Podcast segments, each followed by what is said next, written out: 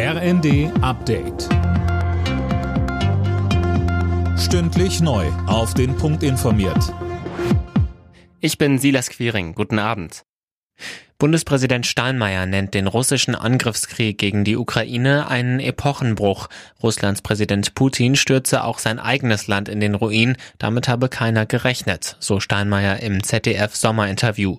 Mit Blick auf die hohe Inflation spricht er sich außerdem für weitere Entlastungen aus. Die Pakete, die es bisher gegeben hat, waren gut und waren notwendig, haben sogar dazu beigetragen, dass die Inflation wenigstens etwas gebrochen wurde.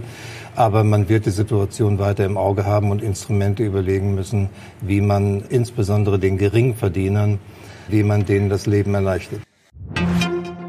Kanzler Scholz hält wegen der steigenden Preise weitere Entlastungen für die Bürger für möglich. Die Preisexplosion gerade bei Energie sei sozialer Sprengstoff, so Scholz im ARD Sommerinterview. Konkret wurde er aber nicht, wie und wann weitere Entlastungen kommen sollen.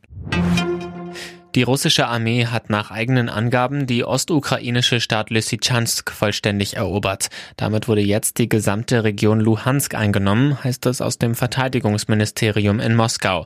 Von ukrainischer Seite gibt es dafür bisher keine Bestätigung. Die Region Luhansk bildet zusammen mit Donetsk den Donbass. Diesen zu erobern hatte Russlands Präsident Putin zuletzt als eines der Kriegsziele ausgegeben. Zwei deutsche Frauen stehen im Viertelfinale von Wimbledon. Tatjana Maria rang die Lettin Jelena Ostapenko mit 5 zu 7, 7 zu 5 und 7 zu 5 nieder und Jule Niemeyer schlug die Britin Heather Watson klar mit 6 zu 2 und 6 zu 4. Im Viertelfinale treffen Maria und Niemeyer aufeinander. Alle Nachrichten auf rnd.de